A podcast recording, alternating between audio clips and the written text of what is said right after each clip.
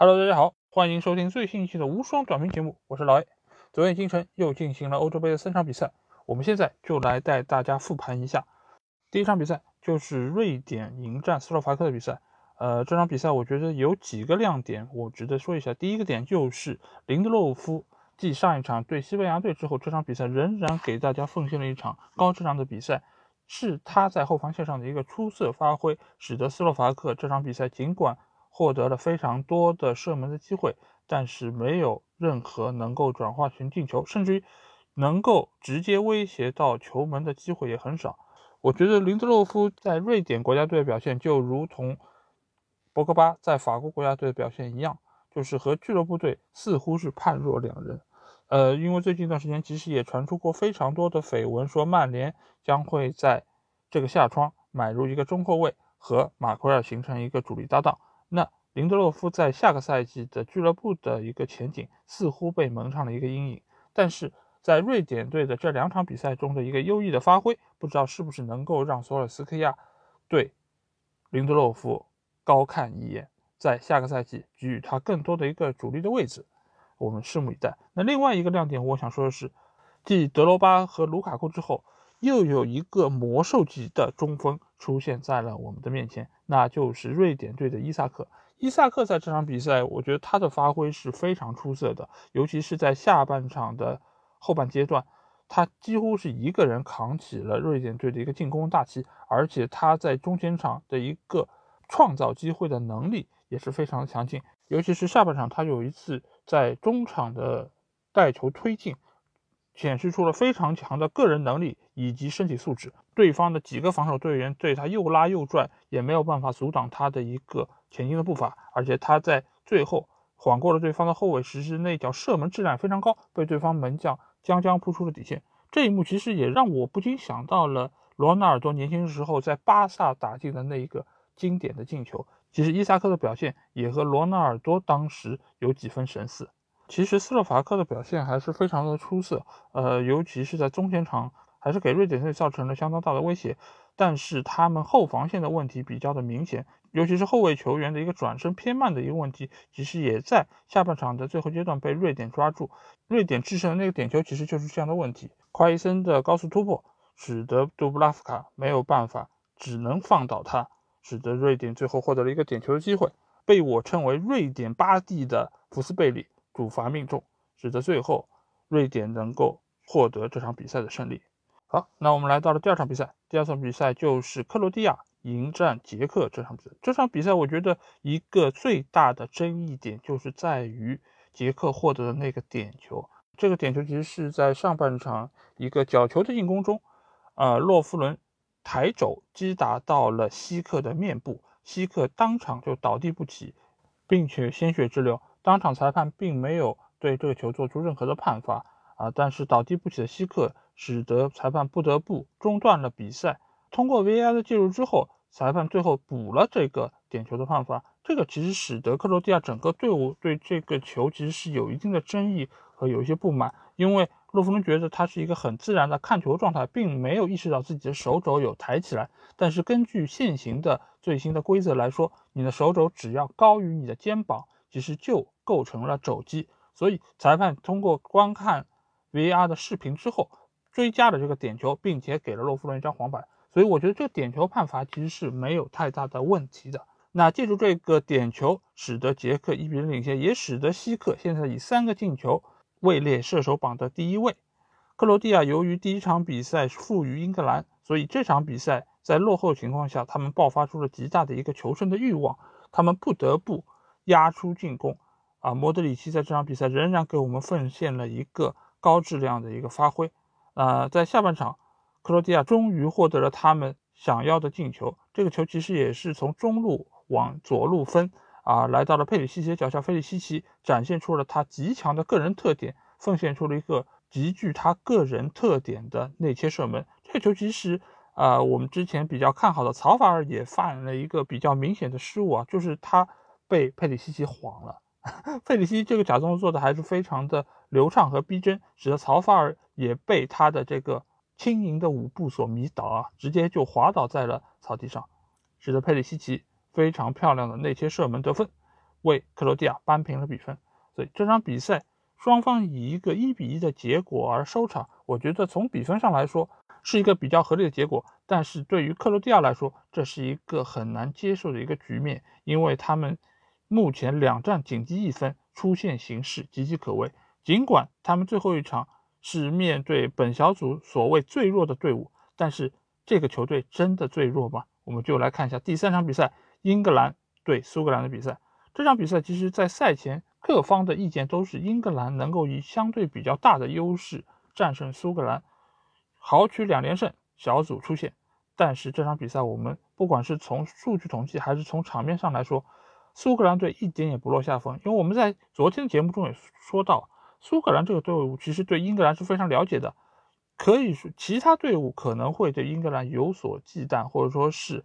不适应，但是苏格兰队对这样一个英格兰队是不存在任何的问题。而且这场比赛我们也可以看到啊，苏格兰队就如我们昨天所说，派出了蒂尔尼。蒂尔尼这场比赛其实也给我们奉献出了非常优异的表现，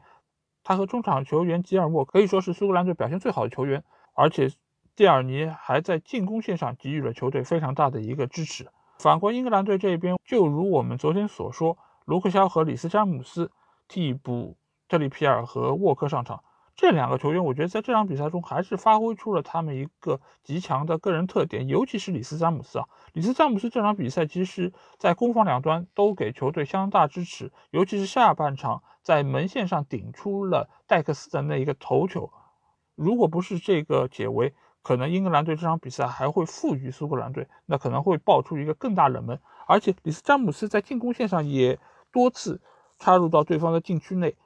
给对方的防线造成了一个非常大的一个威胁，所以这场比赛詹姆斯的一个表现还是非常的出色。显然，索斯盖特这一个换人，我觉得是非常的立竿见影，因为詹姆斯的表现明显要比上一场比赛的凯尔沃克要更加出色。呃，反观另外一边，呃，卢克肖其实也和他在啊曼联队的一个发挥是比较类似啊，多次就是突破到对方的一个禁区角的位置啊，要不就是下体传中，要不就是能够。插入禁区实施射门，这场比赛他也奉献出了这样的一个高水准的表现，所以我觉得这两个换人对于整个英格兰队攻防两端的一个提升还是比较明显。呃，这场比赛其实有另外一个争议点，就是在于下半场斯特林的那个疑似点球啊，就是他突破到禁区之内，然后被罗伯逊绊倒。这个球其实从我的观感上来说，我觉得应该是一个点球，因为其实你可以仔细的看到罗伯逊的脚尖。其实是踩到了斯特林，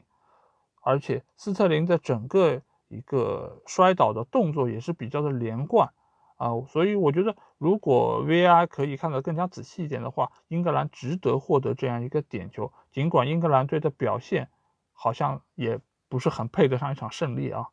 呃，我觉得这场比赛其实如果要说最好球员，我相信有很多的球员可以上榜，比如说吉尔莫，比如说蒂尔尼。或者说是里斯詹姆斯，但是我觉得如果要评一个最差的球员，那一定是哈里凯恩，因为哈里凯恩在这场比赛中形同梦游啊，而且几乎是处在一个消失的状态。其实上一场比赛他的表现就很糟糕，很难在中前场看到他的身影，或者说给到球队一个极大的一个贡献。但是这场比赛，尽管他迎来了自己这届杯赛第一次射门，但是仍然很难给球队带来更多的一个帮助。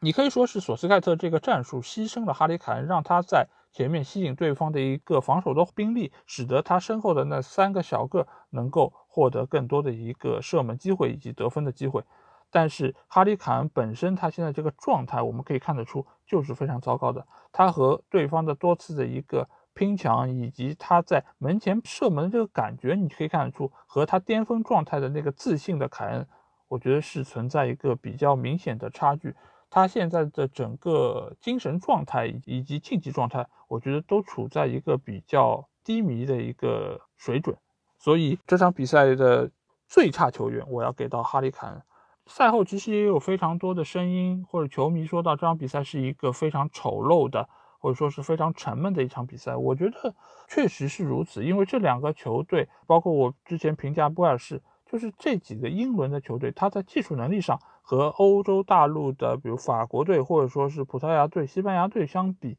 他的整个的技术能力上面还是有所欠缺。俗话说就是比较糙的。英格兰队可能稍微好一点，但是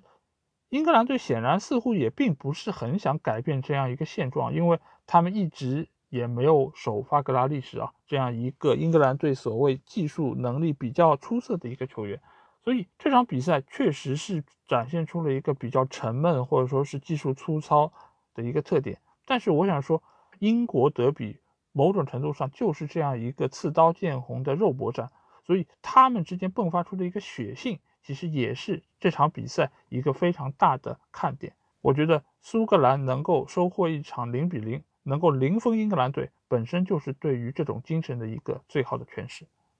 好，那来到今天的今日之星环节啊，纵观昨天的三场比赛，我觉得似乎很难找出一个非常有说服力的今日之星。那我就以一个自己比较主观的评判，把这个名额给到瑞典队的伊萨克，因为昨天伊萨克的一个表现，真正称得上我对他的一个评价，就是小小魔兽再现江湖。因为之前我们知道啊，魔兽是德罗巴，小魔兽是卢卡库，但是昨天伊萨克的表现让我觉得可以把一个小小魔兽的称号授予他。尽管他现在的身体还不是特别的强壮，他的对抗仍然。很难和前面两位前辈相提并论，但是他在赛场上表现出的那种精神和那种勇往直前的一种态度，我觉得值得授予他今天的今日之星。好，那说完了昨天三场比赛，我们来看一下今天晚上将会进行三场比赛。第一场比赛就是在北京时间晚上九点进行的，匈牙利在主场迎战法国队。这场比赛，我相信非常多球迷一定会更看好上一场战胜德国队的法国队。但是我想说，匈牙利队其实在上一场对葡萄牙队比赛中表现的并不差，而且他们的战术也非常的有针对性，所以我认为匈牙利队在这场比赛一定会给法国队造成比较大的一个麻烦。一个就是匈牙利队其实你要这么想，他的心态非常好，就是我和这么多强队分在一个小组，输球是正常的，对吧？输两个三个，球迷也能接受。所以这个时候他没有太多的一个心理包袱，我打成什么样我都行，那我还不是，但我还不如放开了玩，对吧？展现出自己的技术特点，在全场球迷的一个呐喊的助威声中，我把自己的精气神表现出来就结束了。然后我们就算被小组淘汰也不丢人，然后大家去度假度假，然后去 happy happy，不是挺好吗？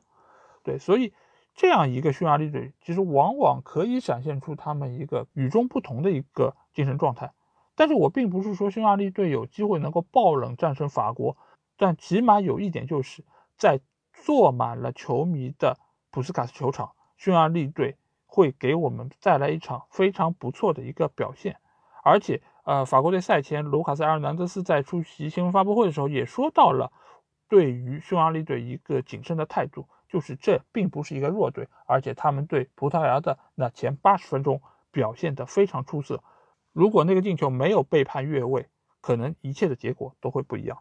这场比赛还有另外一个点，就是在于法国队的右边后卫帕瓦尔上场比赛被德国的一个球员就是冲撞之后，疑似发生脑震荡，但是并没有被裁判换下。那这个事情其实也是在赛后引起了一定争议啊，因为。根据现行的一个规则，如果球员产生疑似脑震荡的一个症状，就是必须被强制换下，出于保护球员的一个目的。所以现在其实也有球员工会机构在向欧足联抗议，说为什么没有换下他。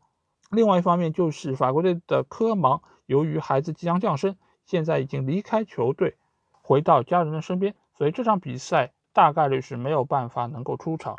那第二场比赛就是今天晚上重头戏啊，就是葡萄牙队迎战德国队。那这场比赛其实我看点非常多，一个点就是在于 C 罗的一个表现啊。之前我们知道 C 罗其实他的场外的一个消息可能比场内更加热闹一点，但是这场比赛，呃，由于昨天希克打进了第三个进球，所以如果 C 罗想要在这届杯赛上拿到金靴的话，这场是否能够取得进球就成了一个关键。呃，而且德国队的右边后卫金特尔其实也说到，呃，我们需要限制住 C 罗的发挥，但是其实也需要限制住 C 罗以外其他球员的一个发挥啊，包括碧玺啊，包括毕费啊，因为目前的这个葡萄牙队确实具有非常多世界级的球星，而且他们也和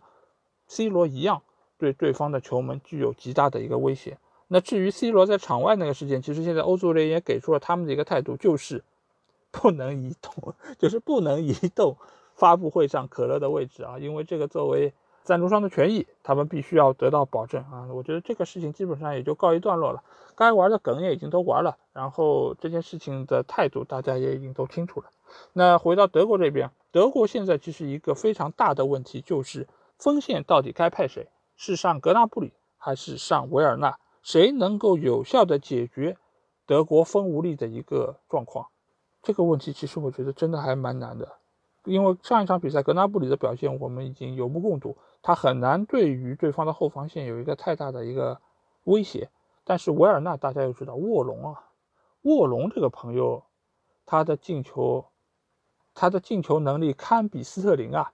但是鉴于斯特林其实在本届杯赛已经有所进球，所以我觉得应该要给一下维尔纳机会啊，没准他也可以像快乐男孩一样把快乐洒向人间呢，这也说不好。另外一个好消息是在于格雷斯卡已经伤愈。有望在这场比赛复出啊！如果格雷斯卡可以出场的话，我相信对于整个德国队的一个中场的厚度还是一个比较大的提升。而且格雷斯卡也有非常好的一个远射的能力，他如果可以在外围呃实施远射的话，我相信也是对于德国队的一个进攻有一个比较好的补充。好，那第三场比赛就来到了西班牙对波兰的比赛。这场比赛其实鉴于上一场西班牙队被瑞典逼平，这场一定是。西班牙队想要全力拿下的，而且从上一场波兰队的一个竞技状态来说，可能波兰队是这个小组状态和实力最差的一个球队。由于他们中前场的除了莱万以外多名进攻球员的一个伤退，使得现在来说波兰队的一个进球的能力得到了一个大大的削减。因为目前来说，波兰队的其他球员似乎很难给到莱万足够的支持来帮助他取得进球，所以如果西班牙队可以和上场比赛一样，展现出自己一个传控的特点，然后限制住莱万的一个发挥。那这场比赛西班牙队拿下的概率还是相当高的。但其实一个比较大的问题和德国队一样啊，还是处在就是锋无力的一个状态，并不是说他们没有前锋，只是他们前锋把握机会能力还是有所欠缺。尤其上一场比赛，莫拉塔甚至于在比赛中遭到了球迷的嘘声啊。我觉得这个事情其实是球员在经历一个赛季之后，整个一个状态的调整问题。你只能说，目前来说，不管是莫拉塔还是赫拉德莫雷诺，其实目前的一个竞技状态都还是需要一个慢慢调整。我相信，经过了第一场比赛之后，这两个前锋球员的状态应该得到了一定程度恢复。而且，西班牙队据悉，布斯克斯已经新冠转阴性，很快就将和球队会合。这场比赛能否出场？其实还需要再看一下，但是相信对于球队整个的一个信心方面的提升还是会比较明显。至于他们派哪一个前锋出场，以及到底是单前锋还是双前锋，我觉得吴亦凡老师在他的节目里已经说的比较的详细，并不是说我换一个球员这么简单的一个道理，而是说我换一个前锋，根据他们不同特点，我可能需要改变自己整个球队的打法以及中场的配置，所以。相信路易斯·恩里克在这场比赛中一定会给出自己一个最好的一个组合。接着说西班牙这个事情，我觉得要说一下最近的一个热门的瓜啊，那就是拉莫斯离开皇马。啊，这件事情其实也已经发酵了有一段时间，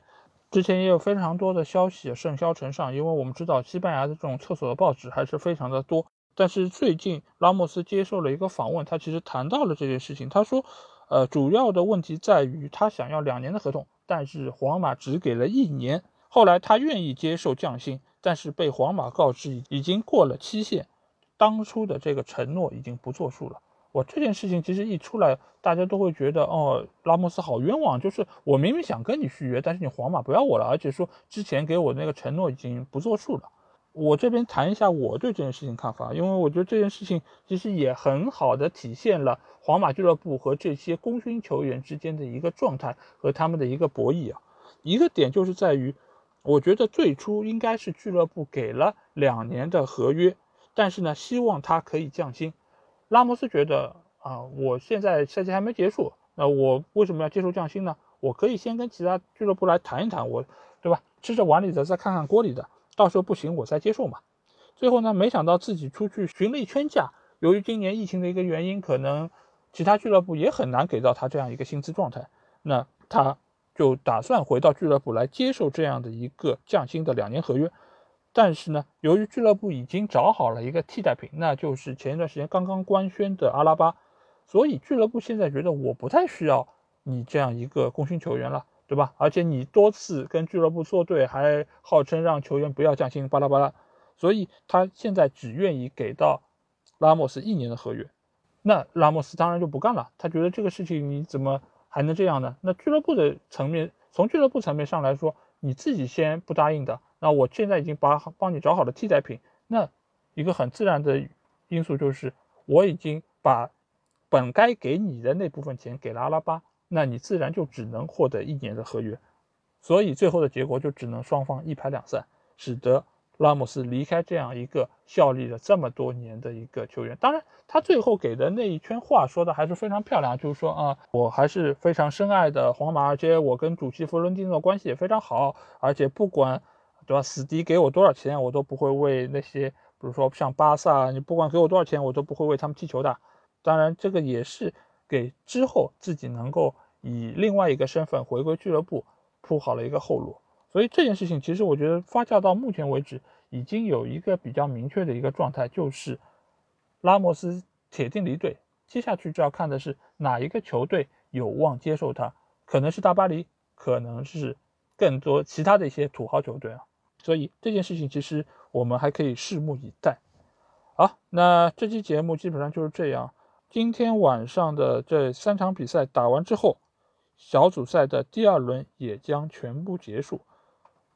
很快，比赛就会进行到决定这些队伍出线权的第三阶段。到底哪些球队会最终得到出线资格？我们和你一起见证啊！如果听了我的节目，有什么想要对我说的，或者是想要跟我直接交流的一些内容，也可以来加我们群。只要在微信里面搜索“足球无双”就可以找到。期待你们的关注和加入。好，那这期节目就到这里，大家拜拜。